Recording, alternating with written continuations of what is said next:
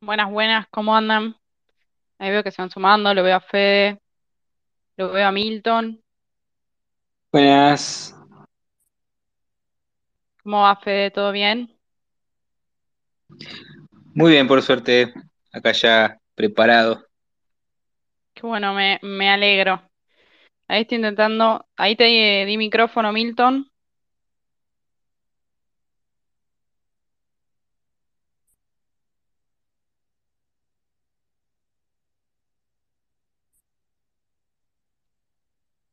¿Cómo anda todo por ahí?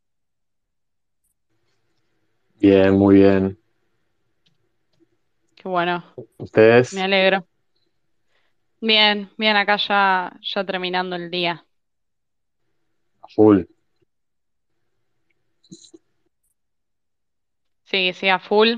Una semana un poco especial porque estamos con, con todos los preparativos para, para East LATAM. Eh, mucha gente muy muy involucrada, eh, tanto en el, en el evento como, como en los side events. Y desde Defiant estamos organizando cositas muy, muy entretenidas. Eh, sin ir más lejos, hoy, después del Space, y vamos a lanzar las entradas para el side event, la Ultrasound Party que, que estamos haciendo con, con otros proyectos. Así que eh, va a ser, va a ser una linda experiencia. Ahí veo que, que se sumaron desde Miloverso y ahí lo veo a Milo, que también está como hablante. ¿Cómo andan?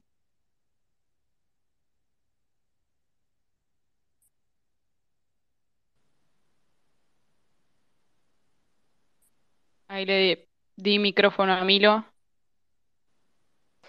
Hola, ¿cómo están? Habla Agustina, su secretaria. Un gusto. Ahora Milo está llegando, eh, vienen cinco minutos eh, y, y comienza con la, con la entrevista. Perfecto. ¿Qué, Neni. qué tal, ¿Qué tal, Pilar? Guillermo, ¿cómo estás? Hola, Guille, ¿cómo estás? Bien, ¿y vos? Está ahí, Milo viene de lejos, pero bueno, ahí se conecta. Así que estamos, estamos todos online, perfecto. Genial, genial. Bueno, si, si les parece, vamos arrancando. Fede y, y Milton, si, si se quieren ir presentando. Eh, sinceramente, hace mucho que no hacemos un martes Defiant sobre, sobre NFTs. Eh, creo que el último lo hizo, lo hizo Santi, que ni siquiera sé si fue este año, a lo mejor ya fue el año pasado. Eh, así que es un, es un lindo tema que hace mucho no tocamos y, y Santi está viajando, así que no se puede sumar, pero, pero vamos a estar acá. Nos dijo que nos iba a estar escuchando desde el aeropuerto. Así que bueno, Fede, Milton, si quieren arrancar a presentarse, eh, conocer, conocer un poquito qué hacen, qué vienen haciendo, cómo llegaron a involucrarse en el, en el mundo de los NFTs. Milton, Bueno. dale vos. Dale, gracias, Fede. Y gracias, Pili. Ah, primero, un, un honor estar el martes de Fiant. Eh, fui escucha de, muchos, muy copados. Lástima no está Sandy, pero estás vos, Pili, así que mucho mejor. Eh, bueno, sí, yo soy Milton, Milton Berman, ingeniero de informática, eh, founder de, Wake Up Labs.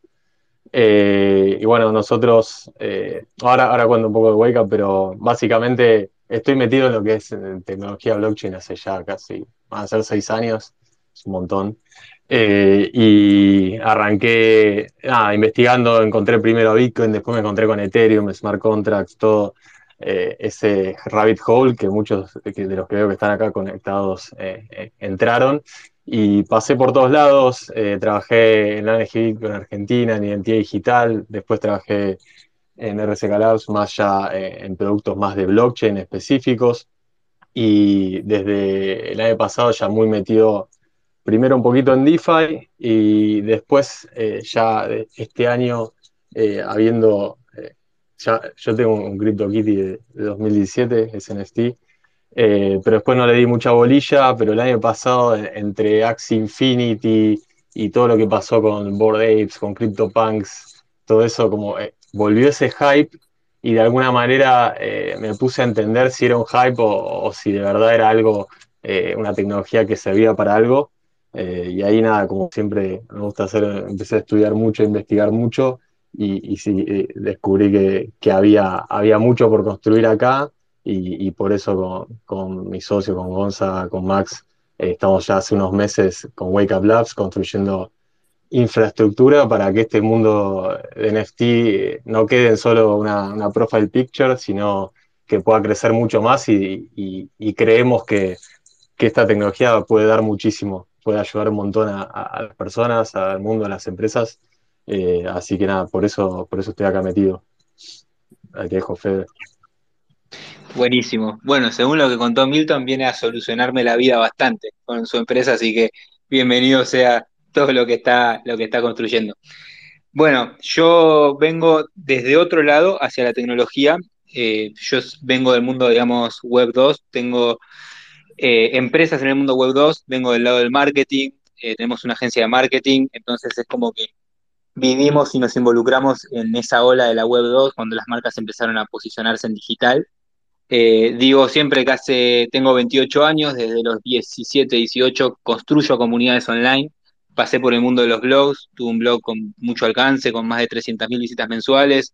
Eh, eso me enseñó esa dinámica de construir comunidades. Eh, después eso pasó hacia redes sociales, eso era 2011, 2012.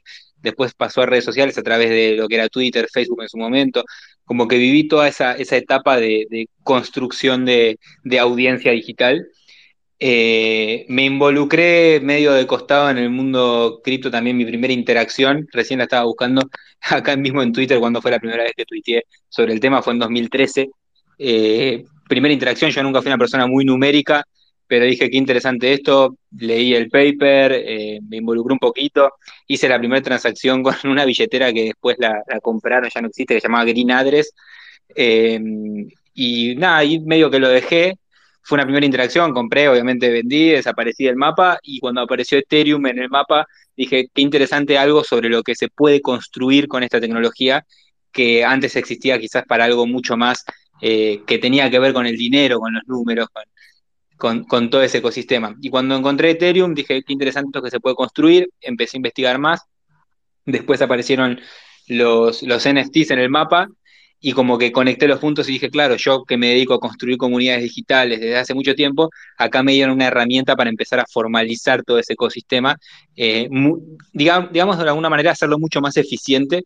Entonces ahí conecté directamente, nos pusimos de lleno también con mi socio a, a investigar, nosotros nos metemos desde varios lugares, siempre es primero investigar, después invertir, entender construir, tenemos nuestra propia colección, eh, y después enseñar, porque no siempre nos dedicamos a la parte educativa en el mundo digital. Eh, mi socio tiene una academia de marketing que se llama Ecodiem, que pasaron más de 10.000 alumnos en los, últimos años, entonces es como que esa parte de, educar siempre fue parte de nuestro ADN. Eh, y nada, me mandé, también tengo un podcast sobre NFTs hace un año, que se llama Mundo NFT, que fue el primero en habla hispana, así que eso también posicionó mucho y fue una excusa para mí para, para empezar a estudiar del tema.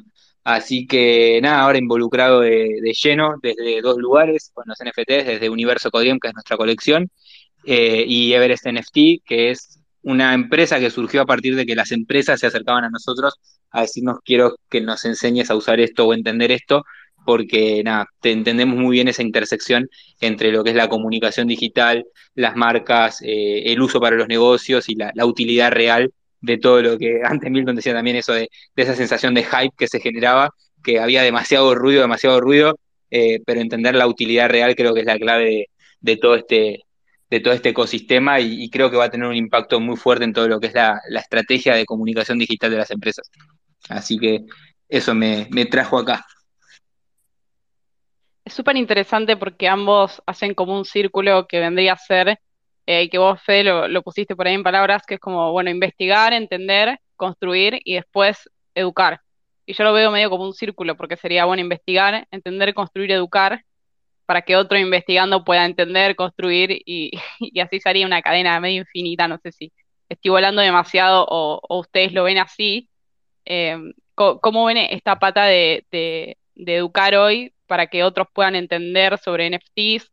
Eh, porque al final del día yo creo que no dejamos de ser un nicho, eh, o sea, para, para ir a, lo simple en criollo, digamos, eh, no sé, mis viejos todavía no entienden qué es un NFT y te cuesta explicarles, entonces, ¿cómo ven esa, esa pata, digamos, de, la educación?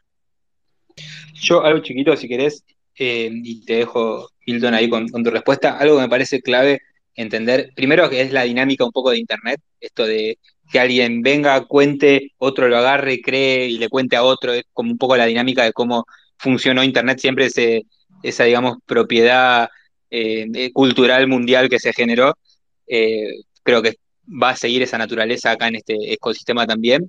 Y después algo que también es importante entender para lo, que es más mainstream, salir del nicho, es que van a cambiar los términos. Yo no creo que le llamemos NFT en unos años. De hecho, Instagram ya le puso Digital Collectible eh, y probablemente en unos años, como Instagram dicta el cómo hablamos, si yo le digo a cualquiera de ustedes, lo vi en una historia, se van a imaginar una historia de Instagram y no un libro escrito. Entonces van un poco dictando nuestra comunicación y creo que cuando estas plataformas le pongan esos nombres ya eh, se va a volver más mainstream y ya ni siquiera le vamos a decir por el nombre que hoy lo conocemos. Sí, sí, un poco eh, creo eso, que está todo muy verde todavía, todavía es early, y, estamos todos construyendo para que esto, e, eso es lo, también lo que, lo que nos motiva a todos, que estamos construyendo para que esto sea una realidad, y, es fundamental lo que decías, Pili, de, tema de educación, lo vemos todos a diario, los que ya estamos metidos en esto por curiosidad, eh, uno cuando quiere explicar, mira, esto está buenísimo que estoy haciendo, no sé, por, en su momento con, Bitcoin o, Ether, mira, o, algún amigo que le mostré la wallet de Fian hará un par de años, y che, y bueno, y acá me bajo las 12 palabras y qué sé yo, y anotarlas en un papel y dice, no entiendo nada. Y, y nada, es, hoy en día la UX está mejorando y eso hace que la gente pueda aprovechar, porque nosotros estamos en esto porque sabemos que es algo que, va a mejorar, le va a mejorar la vida a las personas, pero para que la mejore de verdad, sí o sí, la gente lo tiene que entender, tiene que saber cómo usarlo y también entender por qué lo está usando, ¿no? Entonces, eh, es como ese primer onboarding eh, es fundamental y, creo que todos nosotros ayudamos a eso y nada, los que se dedican a educación creo que hoy en día están haciendo un gran laburo y fundamental para que esto crezca. Súper interesante lo que dicen y, a mí me parece eh, una, pata súper interesante eh, la de NFTs. No sé, Milo, si, si llegó, si, si sigue. Hola, sí, estoy acá. ¿Cómo andas, Milo? ¿Todo bien? ¿Cómo andas, Pilar? Encantado. Bien, bien, todo bien. Acá estamos charlando un poquito con Fede y con Milton. Estaba escuchando, estaba escuchando a Milton y a Fede. ¿Querés, contarnos, digo, ya, ya que estamos y recapitular un poquito eh, para, quienes vienen del, nicho muy cripto, eh, un poco cómo es tu historia, cómo llegaste a, involucrarte con los NFTs. Dale. Bueno, mira, tuve mucha propuesta como artista, me, buscaron mucho para... Tuve más de nueve propuestas y, la verdad que la, que más me gustó fue la de Guillermo Muti y me hice empatía enseguida con él y me gustó mucho la idea de, de cómo lo pensaba y, sí, sin querer empecé a, empezamos a trabajar, digamos, en febrero. Eh, trabajamos mucho primero en, en, el, en buscar el, el elefante, que, iba a ser el, el, dibujo que yo había elegido y, si quieren les cuento más o menos por qué elegí el elefante después, pero empezamos así, buscando primero para darle la forma y para pensar esa forma 3D y y bueno, trabajé mucho después con, dos artistas digitales, que uno es Facundo Sueiro y el otro es Carlos Serrano, con quienes aprendí mucho, digamos, para mí era todo un mundo nuevo, yo venía de un mundo plano y, pasar a este, al, tema digital era todo, todo un tema, pero, pero trabajamos, armamos un lindo equipo de trabajo y empezamos a pensar cómo, cómo, lo, cómo era la propuesta y, bueno, la verdad que trabajamos re bien, muy contento con, lo que hemos logrado. Miro, y, un poco, ¿cuál fue, digamos, eh, qué fue lo más difícil en el, en el proceso de, construir toda esta, toda esta obra eh, de, NFTs para vos? ¿Te, ¿Te, costó mucho, digo, adueñarte un poquito de los términos? Sí, era, era, todo un mundo nuevo, para mí era todo un mundo nuevo, pero la verdad que los chicos me lo hicieron bastante, bastante, bastante sencillo, porque, digamos, eh, una de las cosas que, me pasó, que aprendí mucho a escuchar, a escuchar la propuesta del otro. Cuando, vos, cuando armás un equipo, eh, compartís una idea y le das forma y la trabajás, y, y, tratás de, que, de lograr eh, que el producto sea lo mejor posible y que la verdad que a mí, además de dibujar y de involucrarme mucho desde el primer día, yo dibujé un montón de, mapas, digamos, para los para aplicarlos en los elefantes y después eh, ellos proponían otros elementos y íbamos probando, fue mucho prueba y error, prueba y error. Eh, la verdad que para mí me, gustó mucho ingresar a este mundo, que me parece eh, muy novedoso, digamos, para toda la gente que no somos tan, eh, tan digitales, digamos, que no estamos pensando, digamos, me parece que, es algo como nuevo y, que, recién se está empezando, empezando a darle forma, ¿no? Si querés, si para agregar un poquito del proceso creativo, que está bueno contarlo, porque Primero se pensó como la morfología del elefante, nos basamos mucho eh, eh, en los elefantes que dibuja Emilio, como bien decía, su universo que es enorme, es un universo más bien plano, eh, propusimos con él generar un universo más en 3D, más volumétrico, y los chicos y los directores de arte que ayudaron a generar la pieza, o sea, fue todo un desafío, porque era adaptar todos los elementos que Emilio pinta, todo lo que él se imagina, no sé, desde diferentes tipos de orejas, diferentes tipos de trompas, elementos que flotan alrededor del elefante, todo eso plasmarlo en una colección enorme de 11.111 NFTs. Nosotros estamos asociados con una empresa con base en California, que es la que hace todo el desarrollo blockchain de toda la colección. Y a nivel comercial, esto va a ir a través de Curable, acá en Argentina, y a través de OpenSea pero, pero el proceso fue la verdad que todavía estamos en el proceso, no es que terminó ni mucho menos, recién estamos empezando a comunicar la colección, pero fue súper enriquecedor trabajar con Milo. Bien, y yo, lo veo a Milo como un, como un artista, un gran artista que, ha dado el salto, digamos, a, Web3, que bueno, después nos contará si, si realmente lo ve como, como, como algo bueno y como algo que, realmente le puede servir a los artistas. Y también escuchaba los proyectos que tienen Fede y Milton, que creo que un poco pueden ayudar a catapultar ¿no? a, este, este tipo de artistas, cómo, cómo lo ven Milton y Fede em, desde, desde su lugar, por ejemplo. Sí, sí, nosotros un poco lo, eh, que encontramos ahí desde Wake, como estamos construyendo lo que es infraestructura para trabajar con NFTs, con DApps, o sea, lo que nosotros queremos es facilitar eh, el intercambio de, propiedad digital, en este caso con, NFTs, y vemos un gap entre lo que querés construir y lo que podés construir, y nosotros ahí es donde queremos atar eso y poder ayudar a, los Milo Locket, Miloverse, o también a los Fede, que donde seguramente puedan tener un equipo in-house, pero no es lo más importante para ellos, el equipo técnico, sino la creatividad y la solución. Entonces ahí es donde nosotros eh, estamos ayudando y, le damos también, creemos mucho y estamos en esto por, porque nos gusta la composabilidad de lo que es Web3, donde vos podés construir, vos tenés una base de algo, un estándar eh, hecho en este caso, por ejemplo, los NFTs, RC 721, 1155, pero no termina ahí. Eh, esto uno te puede ir agregando cada vez más funcionalidades y, por ejemplo, no sé, algo que trabajamos nosotros es eh, un NFT delegable o rentable o prestable que si vas dos años atrás o un año atrás, lo único que se puede hacer con un NFT es transferir, eh, transferirlo. Eh, entonces, nosotros hoy en día estamos agregando la funcionalidad de que lo puedas prestar a, cambio de dinero o no, y, el día de mañana Milo algún NFT que es muy valioso y que algún, alguien que lo compró no tiene ganas de deshacerse de ese NFT, quiere tenerlo de por vida, pero de repente se lo quiera alquilar a alguien para que lo muestre en un metaverso en Decentraland o para que lo muestre en algún lugar eh, físico, una muestra digital y se lo alquila por una semana. Entonces, eh, nada, empiezan a emerger estos nuevos casos de uso que, te lo permite la tecnología, propiamente dicho, y nosotros lo que, lo que queremos un poco es, trabajar en eso, dando, dando soluciones, dando innovaciones, que la, eh, que la creatividad sea el límite ahí y que no, que no la tecnología te ponga el límite.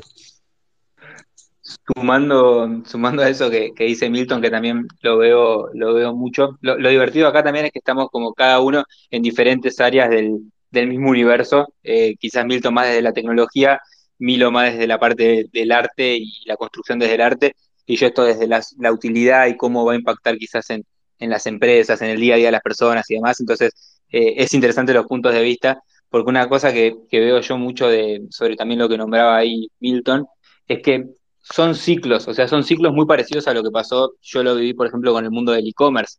Eh, hoy, al principio querías construir un e-commerce y era imposible, era muy difícil si no tenías desarrolladores, no tenías manos, manos que sepan construir sobre eso. Y después empezaron a aparecer las plataformas que te facilitaban la construcción de cualquier e-commerce, no sé, tienda nube, cualquiera de las que conocemos, Shopify, etcétera. Entonces tu foco como creador estaba en esto de, bueno, ¿cómo puedo hacer un mejor producto? ¿Cómo puedo comunicarlo mejor? ¿Cómo puedo construir para la gente?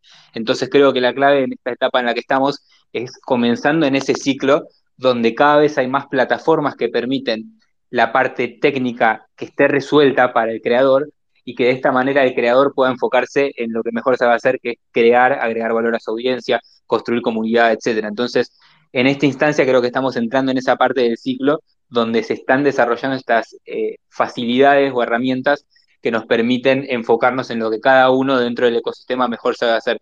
Y eso me parece fundamental que suceda cuanto antes para que más rápido eh, lleguemos a esa adopción más masiva. Me parece, me parece súper importante y Fede, lo que vos decías de que son tres personas que están en un mismo ecosistema, si, si querés decirlo, que es los NFTs, pero que están haciendo cosas totalmente distintas y eh, a mí me gustaría conocer qué pros y qué contras le ve hoy cada uno al, mundo de los NFTs dentro de, lo que están haciendo. Por ahí Milo no, nos puede comentar desde el lugar de un artista qué pros y qué contras les ve a los NFTs y vos, Fede, nos puedes comentar más desde el lado de la opción y Milton más desde, desde el lugar de la infraestructura. Sí, me, gustaría hacer esa, esa rondita y escucharlos a los tres qué pros y contras le ven hoy al mundo de los NFTs. Y... Hola. Hola. Te, escuchamos perfecto. Dale. Eh, yo, mira, yo, vos sabés que eh, hoy me hicieron una pregunta parecida y eh, yo no le veo contra todavía, al contrario, creo que para un artista entra a otra dimensión, tiene otra proyección su arte y, otra masificación. yo los veo como muy democráticos a los NFT, no, lo veo no le veo todavía la contra. A lo mejor desde lo comercial, eh, digamos, a lo mejor puede haber puntos en los cuales no estemos de acuerdo, pero pero después para la obra de un artista es buenísimo. Me parece que es una manera de difundir distinta, diferente, eh, mucho más masiva, con un alcance infinito. Eh, y aparte es otra herramienta más para, mejorar el arte. Milo, ¿y qué, diferencias hay? Yo te, te soy 100% sincera, no tengo idea cómo se vende una obra de arte en la vida real. Eh, perdón por mi ignorancia, pero ¿qué diferencia ves de, del arte, digamos, en, la vida real en Web 2 y, en el mundo de los, de los NFTs? Digo, ¿cómo, cómo es ese, ese cambio en, cuanto, por ejemplo, a la venta de, una obra de arte? A ver, eh, yo te voy a comentar más o menos, eh, yo tengo una, una, una venta en de hace mucho tiempo que vengo trabajando mi obra física. Eh, eh, no sé si sería, a lo mejor habría que preguntarle a alguien que está más, más intermedio. Yo estoy en un momento con mucha demanda, hace muchos años que vengo con una demanda que va creciendo en la parte física. Eh, en, este, en este nuevo universo, para mí, la, la, ventaja que yo veo primero es la difusión tiene un alcance superior al, de, al, anterior y, tiene una masificación mucho más interesante. Después, eh, em, todos queremos que se, que se comercialice y se venda y apuntamos a tener un precio accesible porque queremos que la obra tiene que tener un precio accesible, me refiero al, NFT. Eh, eso es una de las cosas que nosotros más estamos trabajando para para que justamente nadie se pueda quedar afuera, eh, que es un poco lo que a mí me interesa también. Eh, pero mm, son dos maneras totalmente distintas de pensarlo, digamos, en la comercialización.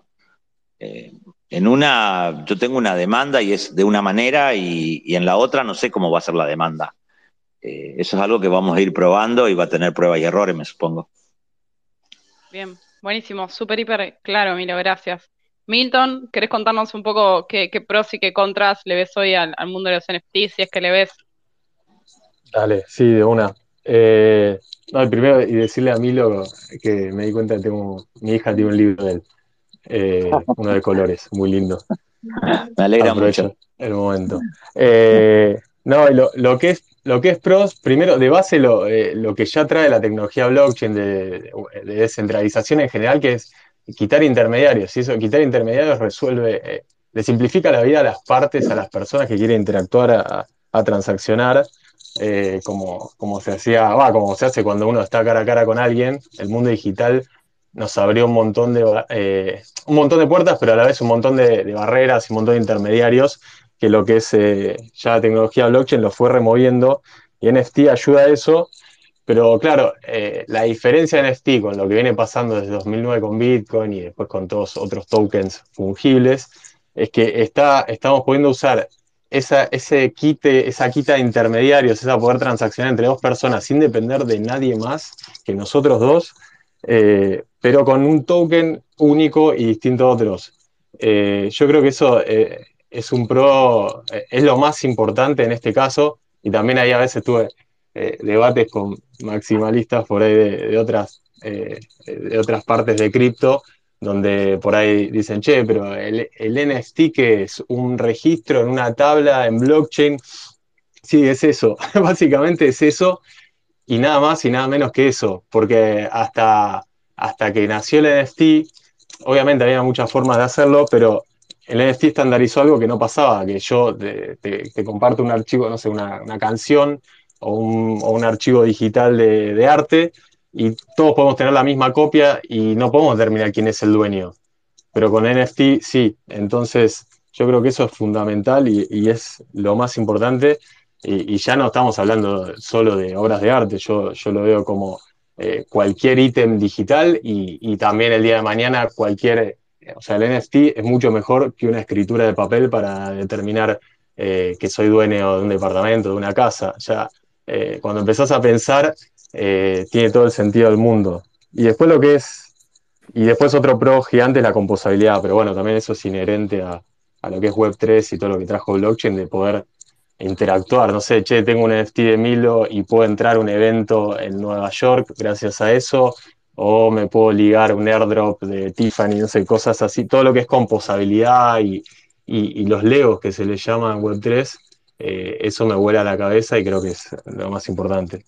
Y después, si por ahí de contras, obviamente lo, que son los scams, ¿no? Eh, siempre, pero bueno, eso es inherente a cualquier tecnología nueva. Y bueno, la UI y la UX todavía, todavía nos falta mucho camino por recorrer.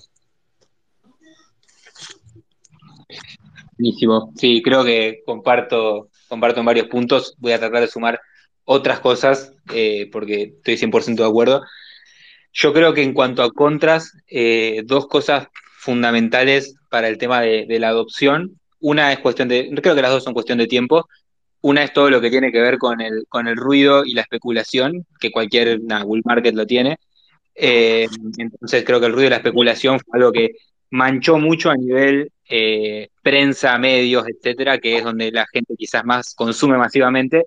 Entonces creo que eso fue, fue mucho más ruido del que, del que me hubiera gustado, pero eso es natural a cualquier, eh, como decía ahí Milton, cualquier nueva tecnología, pasó con las .com, pasó con todas las cosas, y después termina sobreviviendo y quedando lo que realmente es bueno. Entonces creo que eso fue una, una contra en ese primer paso a la adopción.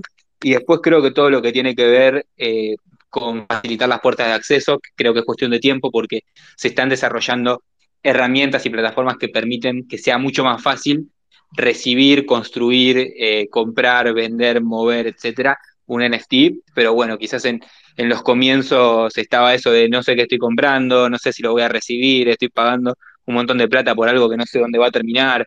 Entonces creo que eso quizás para cualquier persona de a pie en la calle que le preguntás eh, si tiene una meta más, si alguna vez entró, si lo recibió, que al principio era solo por esa plataforma. Entonces creo que hay que facilitar las puertas de acceso y eso es todavía una contra de que es complejo explicar al principio a cualquier persona que se cree y reciba algo eh, dentro del mundo de NFTs. Y en cuanto, en cuanto a los pro, yo creo que va, nada, va a ser una herramienta más y es un paso más en todo lo que es estrategias de comunicación digital para las marcas. Es, es infraestructura de comunicación digital, entonces creo que eso va a ser una herramienta clave porque hoy ninguna de las marcas que existen en Internet puede tener control total de su, de su comunidad en el sentido de poder comunicarse con ellos de forma directa. Cualquiera de nosotros que tiene una marca y sube algo en Instagram, lo ve un 10%, un 15% de la gente. Eh, ahora las marcas van a poder comunicarse de forma directa, mandar algo a las billeteras de sus token holders sin necesidad de saber quiénes son. Se puede construir un montón sobre eso y después todo lo que tiene que ver con, nada, con lo que comentaba Milton de composabilidad y, bueno, interoperabilidad, de decir, che, mira, tenés un NFT mío, podés acceder a este e-commerce eh, con tu billetera que se conecta con Spot, con Shopify y tener acceso a productos exclusivos en un e-commerce de un aliado, puedes empezar a construir estrategias comerciales mucho más amplias donde la puerta de acceso sea la billetera y el NFT. Entonces ahí ya jugás un juego mucho más amplio porque hoy las personas en cada plataforma que entran se googlean con Gmail, eh, se loguean con Gmail, esas herramientas que están haciendo que creen una cuenta nueva en cada lugar que entran. Entonces acá vas a poder llevar tu información de un lugar a otro y conectar mucho mejor las estrategias comerciales de las marcas.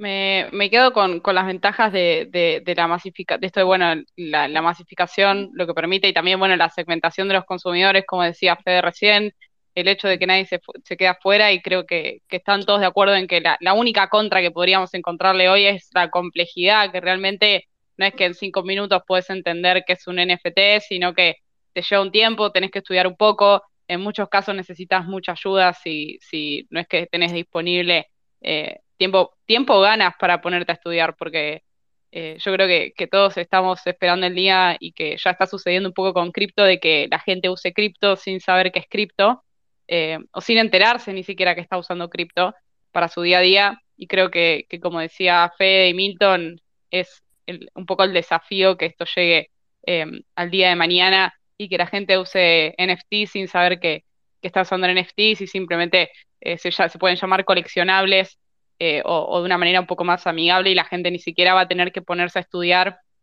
qué es un NFT, dónde lo puedo conseguir y estar cinco días para aprender cómo, cómo mintear un NFT. Em, así que eso me, me, me, parece que está, está bastante claro y, también está muy, muy claro el desafío que, que tenemos un poco desde, desde el lugar de, de, todos, que es, bueno, ver cómo le hacemos frente a esa complejidad para que realmente pueda ser parte del, del día a día de las personas. Y, llevándolo un poquito con esto, cada vez se ven más marcas, digamos, eh, como no sé, Adidas o el otro día salió una marca de, joyas conocida que ahora no me acuerdo el, nombre, que usan los NFTs. Tiffany. Tiffany, sí. Que usan los NFTs para, para darles beneficios a sus a sus a sus tenedores y a, a quienes los coleccionan, digamos.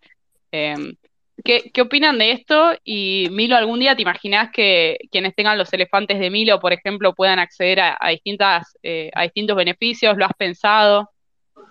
Sí, es lo que más me, parece, lo más interesante me parece es lo que le vamos a tener que dar a la comunidad. Acá, acá hay que entender una cosa, eh, por lo menos a mí en mi pensamiento, de lo poco que pude entender y procesar en este, en este tiempo, si no hay comunidad, eh, no me sirve el NFT. Me parece que eh, lo que tenemos que lograr es poder hacerlo crecer a la comunidad y que la comunidad tenga un montón de beneficios y que pueda interactuar.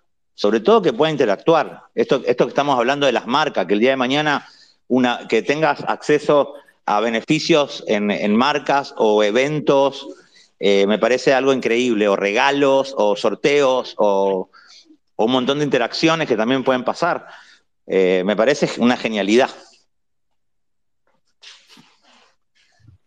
Bueno, para agregar un poquito, si querés, Milo, también nosotros estamos pensando para Milo Verso justamente, estamos generando como una especie de fan club de Milo, donde la comunidad va a poder tener eh, a pequeños, este, o por lo menos en partes, a pequeños este, acceso a, beneficios, justamente como decía Milo. Eh, y, vuelvo un poquito a la pregunta que le hiciste antes.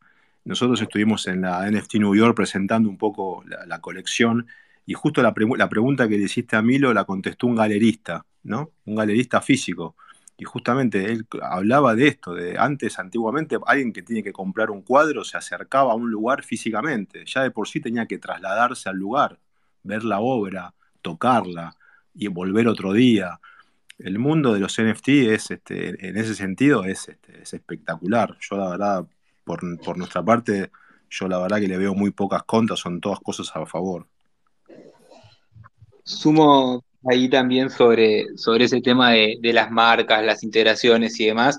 Una cosa muy interesante también, que lo estamos viendo hoy en día, es que va, yo creo que va a ser una integración desde las, va a empezar por las marcas más grandes, de hecho hoy, hoy vemos marcas, como decía recién, este, Adidas, eh, Nike, eh, Tiffany, etcétera, involucrándose en NFTs, y creo que va a ser eso lo que haga que la gente empiece a entender del tema y después va a llegar quizás a las marcas más chicas o emprendedores, entonces va a ser una interacción más, vertical desde ese sentido.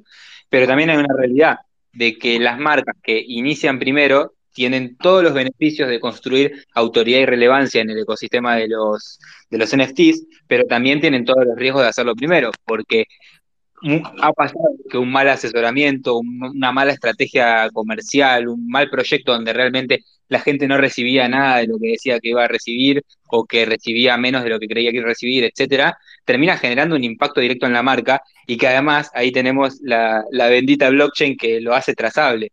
O sea, si vos hiciste algo y te la mandaste y después se cayó por el piso, es todo trazable y si los dueños, que yo creo que yo hoy no me metería en proyectos eh, o no, no, me involucraría en proyectos donde no sé quiénes son los creadores, por esto que decía también Milton de los scams, de los rug pool, etcétera, que desaparecen y es todo trazable. Entonces, si vos sabés quién es el dueño y viste que hizo un rug pool, es como que ya no vas a confiar.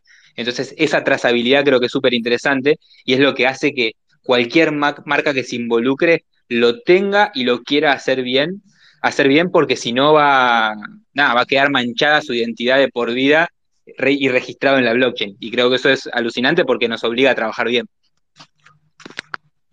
A mí, y todo lo que es eh, metaverso, ¿viste? Eh, o, el gaming o, la, estas situaciones inmersivas, a mí medio que no, no, lo puedo creer, pero es algo que, es increíble porque un poco está cambiando, ¿no? Cómo, las personas interactúan. Lo ves en los más chicos eh, donde, no sé, siempre digo el ejemplo, mi, sobrino que, juega mucho al Fortnite, y nada, es un mundo virtual en el cual él está inmerso y, él, todo lo que va logrando ahí son eh, logros que él eh, quiere mostrárselos y se los muestra a sus amigos cuando juega.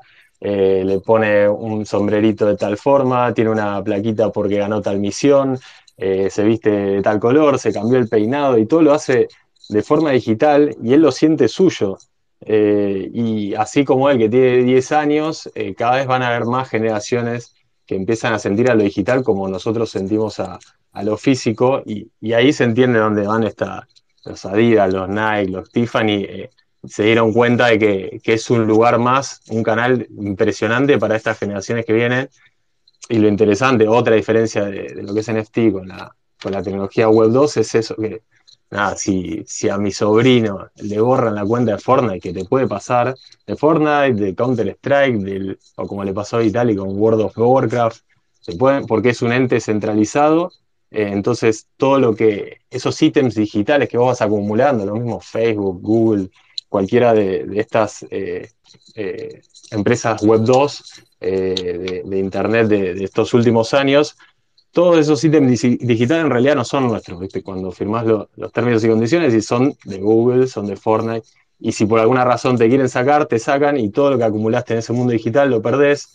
entonces carece de sentido hacer un esfuerzo o, o, dejás de sentirte esa pertenencia a ese mundo digital. Entonces acá con, blockchain, NFTs, no pasa eso. O sea, vos si tenés el NFT de, de Milo o alguno de la colección de Fede, eh, o algo de alguno de estos jueguitos NFT, va a ser tuyo por siempre, ¿no? No te lo pueden arrebatar y eso, esa sensación es, disruptiva para mí, es increíble.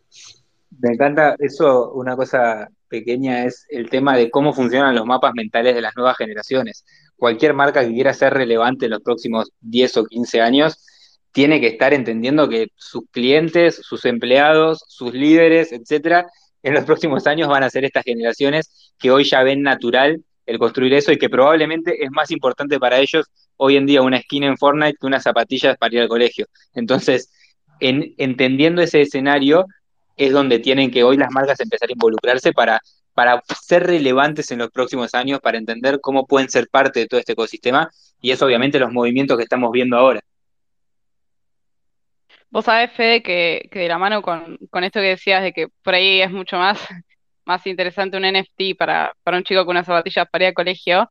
Eh, yo para, bueno, para quienes no saben, trabajo en, recursos humanos y me ha pasado con que por ahí alguien te dice, en vez de, no sé, un sueldo más alto o en vez de, eh, de, más vacaciones o, o, lo que sea, digamos, como, o bonos incluso de, de dinero por determinado objetivo que cumpliste, eh, prefieren un NFT eh, o, o, también un, un POAP, que bueno, o sea, los POAP no deberían ser usados para estas cosas, pero hoy, o sea, se, se, han, se han, usado, digamos, un NFT sería mucho más, mucho más adecuado. Eh, entonces, nada, me, me, abre a pensar que hay todo un mundo más allá y, y en, en, todas las aristas, quienes estén pensando en, la, en, en, en laburar o, o, en atraer gente de, de, las nuevas generaciones, que ya no son tan nuevas, eh, realmente tienen que tener estas cosas en cuenta porque por ahí a la gente le interesa mucho más. Eh, en vez, no sé, lograste tal objetivo y, te vamos a dar, en vez de un bono, un NFT que te queda y es tuyo para, para, para siempre porque está, está en tu wallet y nadie te lo puede quitar. Eso me, me, me parece que realmente cambia las reglas del juego y vas a acordar un, un, un, que estaba hablando con vos, Fede, esta tarde creo que era, y que vos me decías que realmente eh, crees que que los NFT llegaron para cambiar el, cambiar el juego de, de, de, la, de cómo se relacionan las comunidades y, eh, entre sí con sus clientes.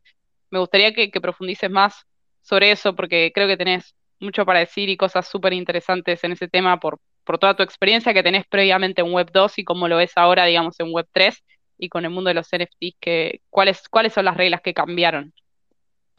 Buenísimo. Y después me gustaría también sobre esto escuchar la, la opinión de, de, Milo como, como creador también de, de, de, comunidades desde el mundo físico, porque obviamente el arte tiene mucho, mucho alrededor de eso, de personas que compran muchas obras y demás.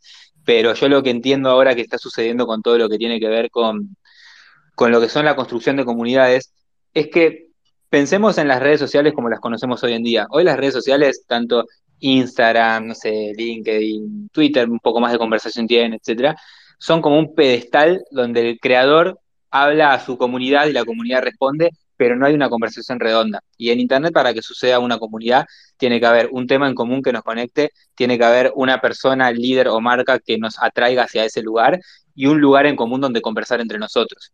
Entonces, creando una comunidad así, ¿qué sucede? Que si en el mundo web 2, en el mundo que veníamos antes, si mi comunidad crece, yo Fede, hago que crezca mi comunidad, probablemente yo tenga más beneficios y gane más. Pero mi comunidad probablemente obtenga lo mismo o hasta menos, porque cuantas más personas hay, es más probable que sea difícil la comunicación uno a uno con cada uno de ellos. Pero ¿qué sucede con esta herramienta de los NFTs? Vos le estás dando un activo a las personas que son parte, probablemente sea un activo limitado si vos construís una colección de NFTs y estás alineando los incentivos, porque si todos hacemos que esta comunidad crezca, todos tenemos un activo que vale más. Entonces, si yo como creador, ¿qué voy a tener que hacer? Voy a tener que construir algo donde todos los que están adentro no quieran salir y todos los que estén afuera quieran entrar. Y si yo logro construir eso, es porque la gente que pagó un precio está recibiendo mucho más valor, porque se sigue, queriendo quedar adentro. Y todos los que están afuera ven lo que estoy construyendo adentro y dicen, quiero meterme sí o sí. Y en ese escenario, lo que sucede es que empiezan estos los precios de reventa, la gente, obviamente todo tiene un precio, pero lo que termina generando es que estén los incentivos alineados. Todos queremos que la comunidad crezca, todos queremos que el proyecto crezca, porque si el proyecto crece, todos terminamos ganando más. Ya sea por dinero, por valor que recibimos, por el estatus que nos permite estar adentro, todo eso termina construyendo. Entonces, es la primera vez que tenemos una herramienta que nos permite alinear incentivos entre constructores de comunidad y la misma comunidad. Así que creo que eso es un punto de partida clave para todo lo que se está construyendo, que hasta ahora no teníamos ninguna herramienta que lo permita. Fede, y habías dicho que querías conocer la opinión de, de Milo sobre, sobre algo que, que, me olvidé, si querés repetir eso. con esto de cómo se traslada todo lo que tiene que ver con esa construcción de comunidades que probablemente en el, mundo físico funciona muy diferente. Quizás hay personas que se conocen entre sí porque, no sé, juntan obras de, un mismo artista o porque se construyen, no sé, espacios físicos donde los que tienen una obra pueden conocerse. ¿Cómo se traslada eso hacia el mundo digital eh, con esta nueva tecnología? Eh, primero comparto todo lo que dice Fede. Eh, creo que es clarísimo, tiene una claridad increíble. Así que comparto todo lo que él dice. Y, yo creo que, a ver, una, de las cosas que tiene esta comunidad que estamos creando, digamos que es muy democrática.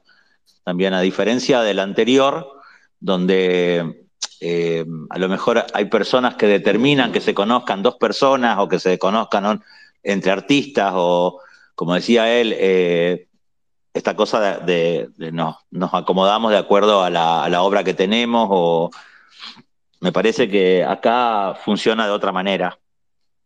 Acá es totalmente diferente la construcción de la comunidad y sí coincido en que si crece la comunidad ganamos todos. A diferencia de lo otro, donde a lo mejor gana el intermediario, donde a lo mejor ganan las galerías, donde siempre hay alguna parte que está más beneficiada que la otra acá me parece que ganamos todos. Si, si, si, ese activo se, convierte eh, realmente en, algo valioso, ganamos todos.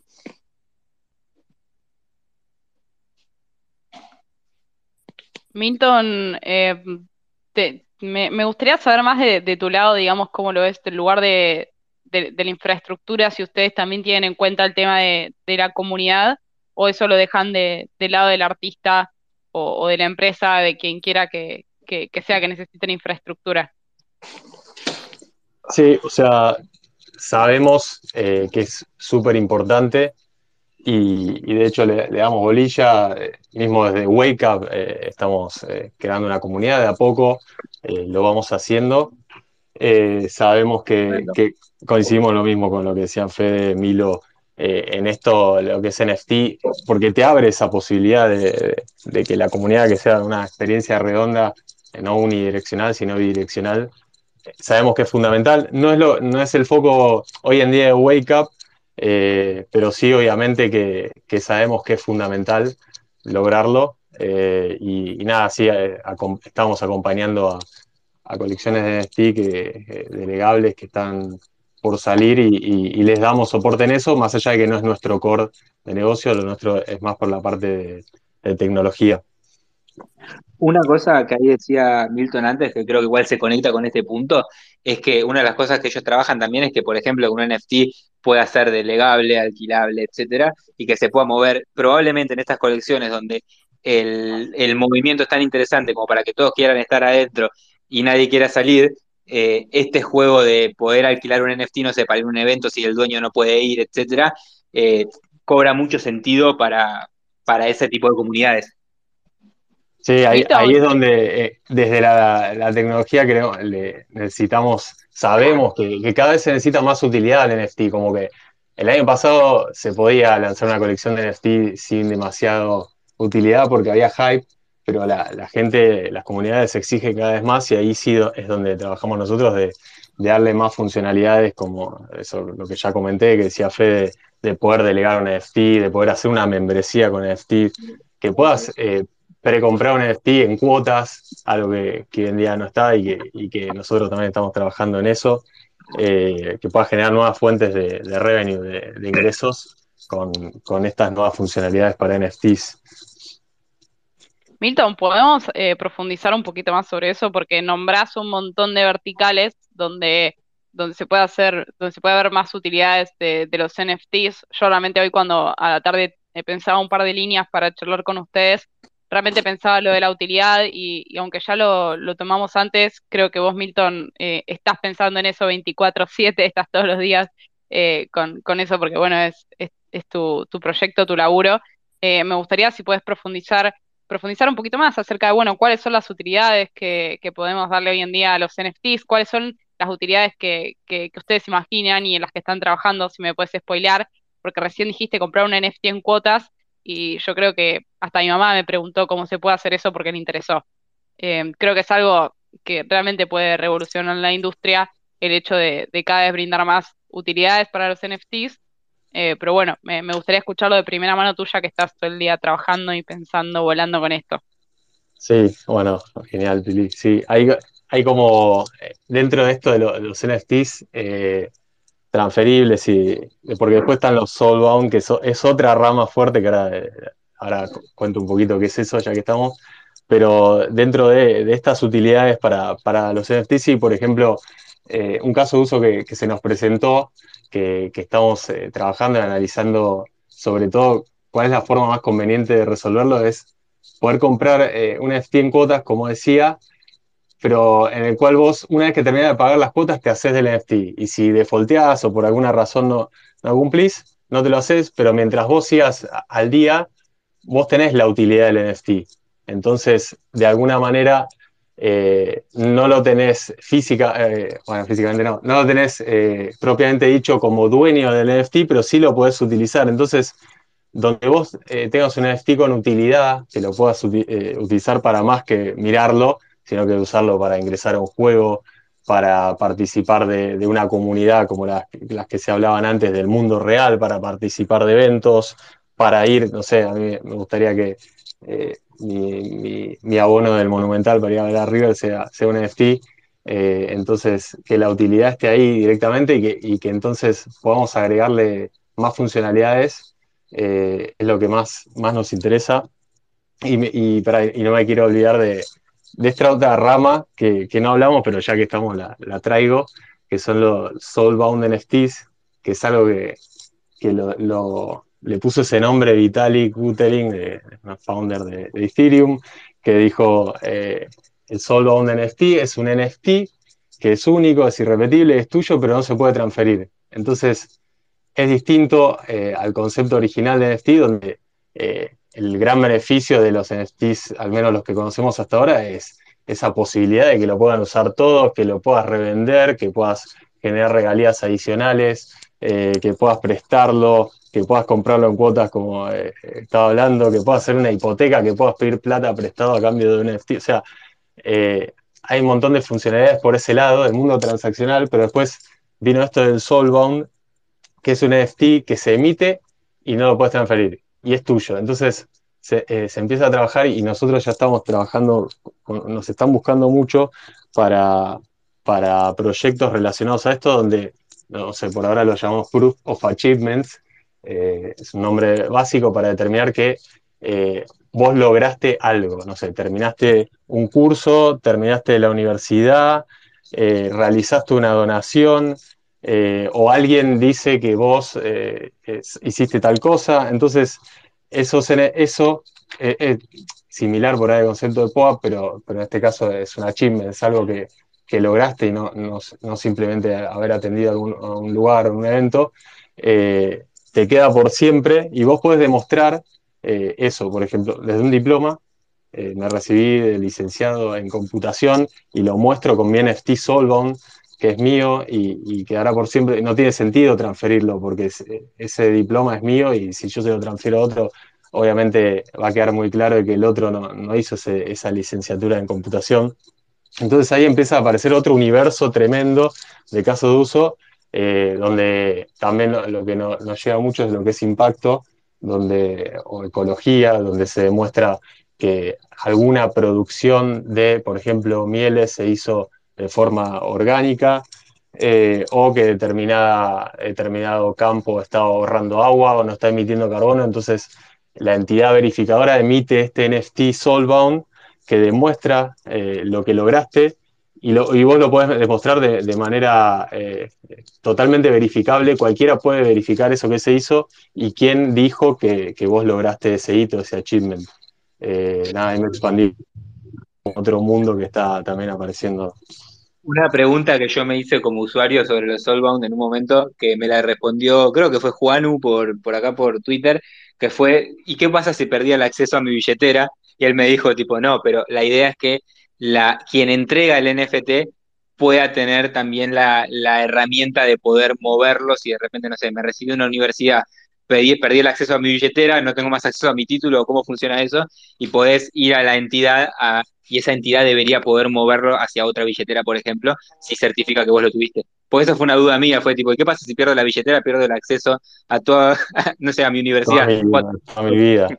Sí, no, es verdad lo que decís. Primero el tema de poder reemitirlo y a, otra adres, o sea, la universidad te va a verificar quién sos vos en ese caso y te va a decir, bueno, esta es mi nueva adres, o mismo como vos decís, en algunos casos, de hecho, uno de los casos que estamos trabajando, nos pidieron eso, esto es todo muy experimental, ¿no? Entonces nos pidieron tener la potestad de que el emisor del NFT pueda moverlo en caso de que ocurra eso que vos decís, Fede, porque después si no, no lo puedes mover más, pero si no, otros casos, otros ejemplos es que lo pueda reemitir eh, y listo, porque, porque se demostró que el otro está revocado, por así decirlo. Y acá entra también eh, alguno que se, está queriendo usar también para lo que es identidad digital, y, ahí hay otro submundo, otra subgrieta eh, de los que dicen que Solon para identidad digital no sirve, sirve en otro tipo de credenciales verificables, bueno, nada, eso es otro debate para otro día y muy under del nicho web 3, pero pero sí, eh, eh, hay cada vez más casos de uso por este lado. Súper interesante porque lo que vos decís, a mí eh, inmediatamente se me viene a la cabeza, bueno, podría dejar de perder mi DNI, tener un NFT, yo que soy fanática de perder cosas en, Web 2, en la, vida real, podría cambiar mi, mi, DNI por un NFT, creo que sería un, un, un buen un buen cambiazo para mí, por lo menos. Así que me, parece que estaría buenísimo, Milton, eh, poder, poder abordarlo. Por ahí ahora se nos va un poco el tema, pero el tema de los Southbound Tokens eh, creo que puede abrir una puerta enorme, eh, ya sea para lo que decís, bueno, el tema de, identidad digital, yendo a DNI, pasaporte, todo ese tipo de trámites, por ahí hay que dar una vuelta de, tuerca más. Yo realmente no he leído demasiado sobre, sobre el tema, más que algún que otro artículo. pero bueno, creo que, que escucharlo de, su mano me parece que estaría, que estaría buenísimo. Sí, eh, el desafío mayor con Identity y blockchain es el tema de privacidad. Entonces, donde se requiera algún dato privado, hay que tratarlo con mucho cuidado. Donde sea algo público, por ejemplo, lo que es impacto, eh, donaciones, eh, certificados, ese tipo de cosas, información pública, yo creo que el caso de uso está. Donde es DNI, por ahí un registro médico, eh, hay que tratarlo con más cuidado porque el blockchain eh, es público, todo el mundo puede acceder, entonces a veces hay datos sensibles que hay que, eh, que, hay que tratarlos con otro, otro cuidado. Sí, sí, sí, tal cual, 100% de, de acuerdo y todos sabemos que hay que darle una vuelta más a, a, este, a este tipo de cuestiones. Milo, sé que en, un, que en un ratito te tenés que ir, no sé a qué hora. Sí, estoy en eso, todo bien, estoy igual. Muy interesante todo lo que acaba de decir Milton. Sí, la verdad que un lujo, Fede y Milton son dos genios, ¿eh? Dos genios, dos genios Muchas gracias. Gracias, gracias. No, la, idea era realmente sumar, digamos, las, las tres patas, ¿no? Eh, y, por eso también traerlo a Milo.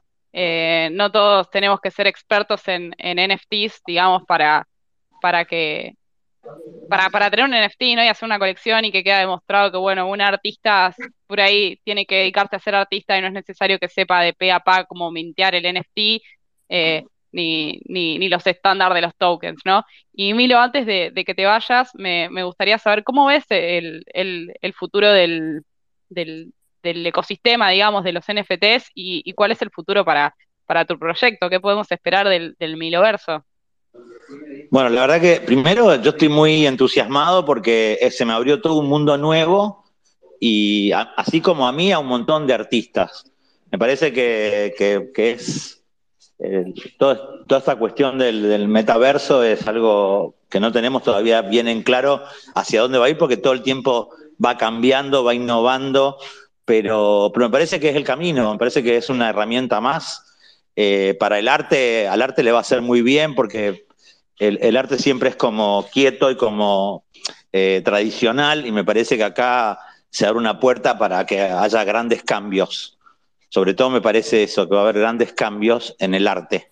Va a ayudar al, arte a que cambie un montón de cuestiones, ¿no? Pero muy entusiasmado, le veo un futuro increíble y a crear comunidad, sobre todo eso. El otro día vi que estuviste en, en, un Spaces, creo que con, nuestra querida Nati G, que, que, le mando un saludo que está ahí, y habías dicho algo así como que prometías escuchar a, la comunidad como artista. Eh, y, yo me, quedo con eso. ¿Querés cerrar con, con eso y, explicando un poquito a qué te referías con, esa frase? Me, parece que, me parece que el gran, el, el gran éxito va a ser ese, aquellos que escuchen a la comunidad, porque va a ser la comunidad la que va a sostener el NFT.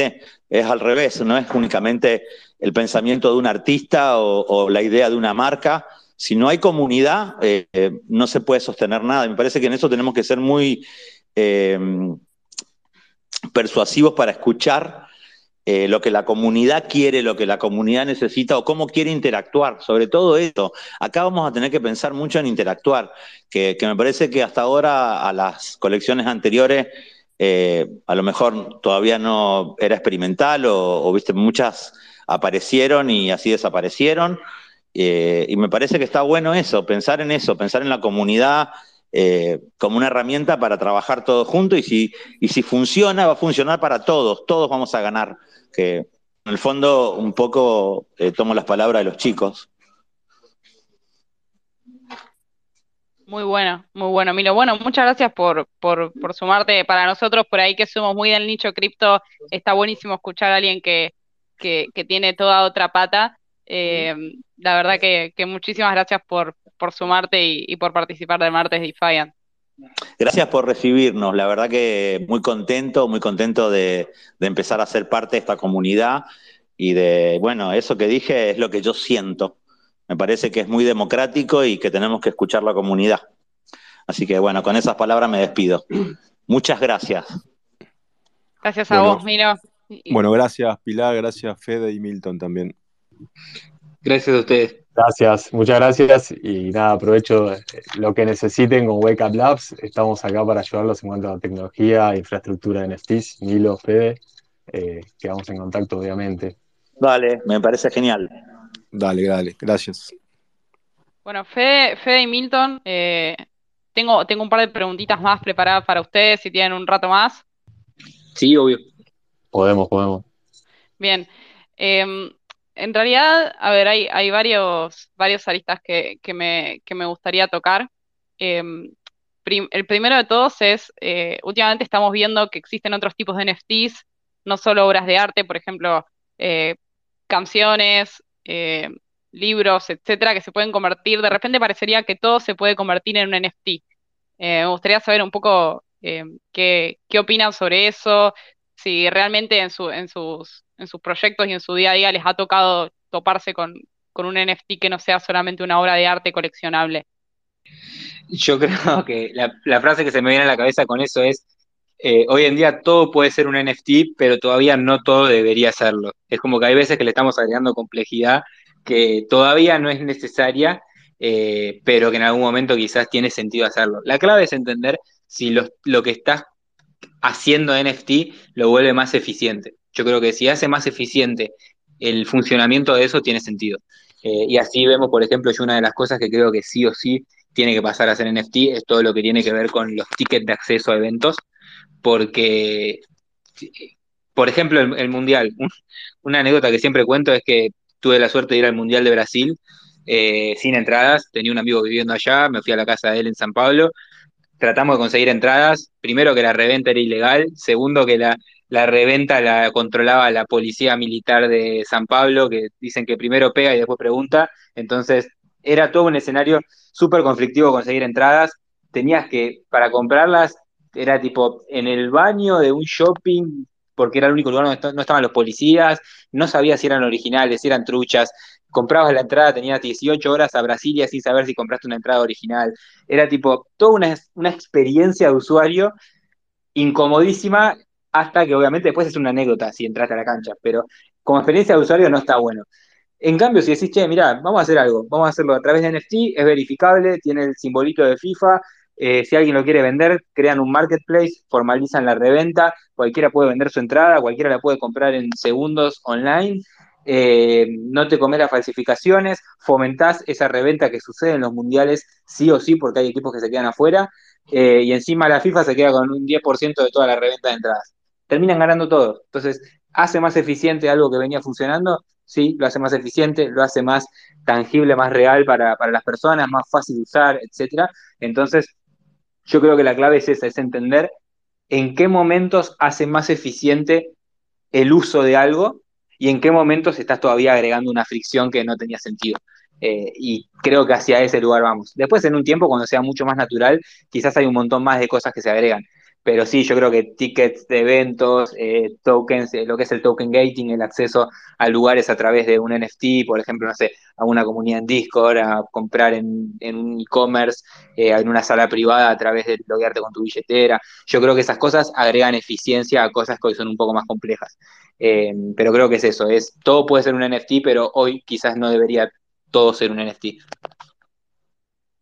Sí, es verdad eso, es verdad, todos queremos o todo el mundo quiere neftear todo porque está de moda, pero, pero sí hay que tener, eh, hay que saber para, en dónde agrega valor y dónde no, como decís. Me, trajiste lindos recuerdos del Mundial de Brasil que también fui. Eh, pero sí, yo, siguiendo con el deporte, ya, ya, había mencionado el caso de uso, así como, como se puede hacer un ticket de, única vez, también se puede trabajar en lo que son suscripciones eh, digitales o, o, suscripciones para, para lo que sea que requiera a un pago recurrente para acceder a tal beneficio, ser socio de un club, estar abonado a ese club, eh, quiero ir a ver todos los recitales de tal DJ, tanto en metaverso como en mundo real, eh, pero de repente un día no puedo ir y quiero poder prestárselo a otro de una manera simple, verificable, infalsificable, como decías vos. Eh, ahí es donde se empiezan a, aparecer estos casos de uso que tienen sentido. Lo que es música, por ejemplo, hay uno, Cupa Trupa, creo que es uno, una influencer de Web3, que habla mucho de NFT de música. Todavía no hay tanto caso de uso, pero, pero va a pasar, va a pasar que, se empiece a usar, que se necesite eh, tener tal NFT para acceder eh, a determinada comunidad o, acceder antes a, determinados discos o determinados temas. Eh, después, nada, eso es cuestión del tiempo, lo va a ir determinando. Pero es, es como dice Fede, donde tenga sentido de verdad donde agrega una funcionalidad, esos casos de uso son los que van a quedar.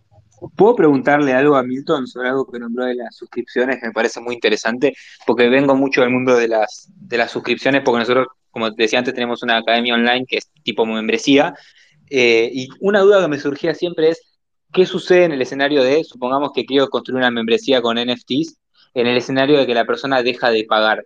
Si yo no puedo confiscar el NFT, o si puedo, o cómo, funciona esa dinámica de que no tenga más puerta de acceso. No, me encantó, me encantó la pregunta. Antes de, que Milton la responda, ¿me dejan decir la, frase para el POAP? Todos vinimos por eso.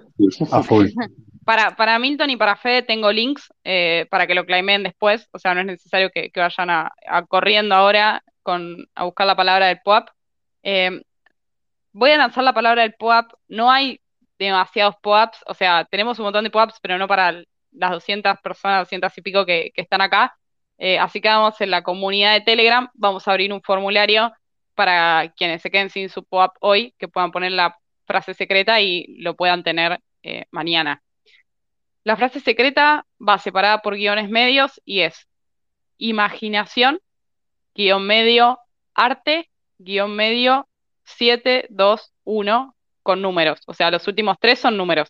Repito, imaginación, guion, arte, guion, 7, 2, 1.